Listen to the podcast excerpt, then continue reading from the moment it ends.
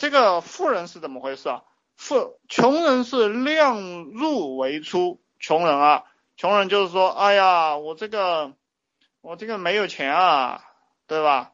呃，我就不敢用，把钱存银行，那他就不会成长，永远不会成长。那富人就是说，呃，可能身上有个十万块钱，那么他就会想去办十万块钱的事啊。他办十万块钱的事呢，他可能想招几个人啦，开一个公司啦，然后，然后他走到这一步了，然后他就会强迫自己去努力。其实你们知道吗？打仗就是比谁的这个成本低、效率高。就战争就这个。社会从古至今，不管哪一个行业，都是高高这个效率啊，低成本的击败这个呃高成本的低效率的，不管是商业战争还是政治机器，全部都是这个样子，对吧？我们现在我们这个手机，你这个智能手机为什么能击败功能机？因为我看电影也可以用，对不对？我打电话、玩游戏我都可以用，而呃，你看我们这个智能手机，甚至甚至还把这个呃 PC 端的一些游戏给击败了，因为我在手机上可以玩游戏了，我不用在电脑上玩游戏了，对吧？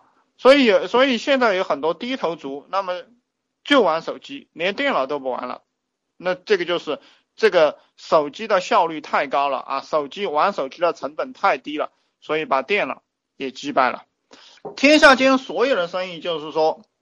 你有病啊！第一步啊，你有病，你有病啊！第二步，我有药，我有药啊！第三步啊，你这个病不治恐将生啊，不治恐将生，要死人的，不治这个病不治要死人啊！第四步，我有药呢，这个药很贵啊，我有药，药很贵。第五步。你必须要买，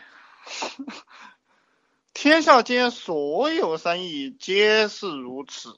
兄弟们，不要学很多套路，不要我让你们去读萨姆尔森经济学，让你们去读这个各种各样的 MBA，你们你们去听各种各样的讲座，那些东西，对吧？听了也就听了，没有用。有用吧？有用，你用不上。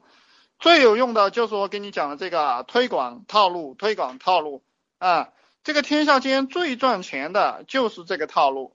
你把你这一辈子把这一个套路玩到极致了，你就财富自由，你公司也开起来了啊，你宝马也买得起，对不对？你不玩这个套路，你不听话啊，你就继续穷。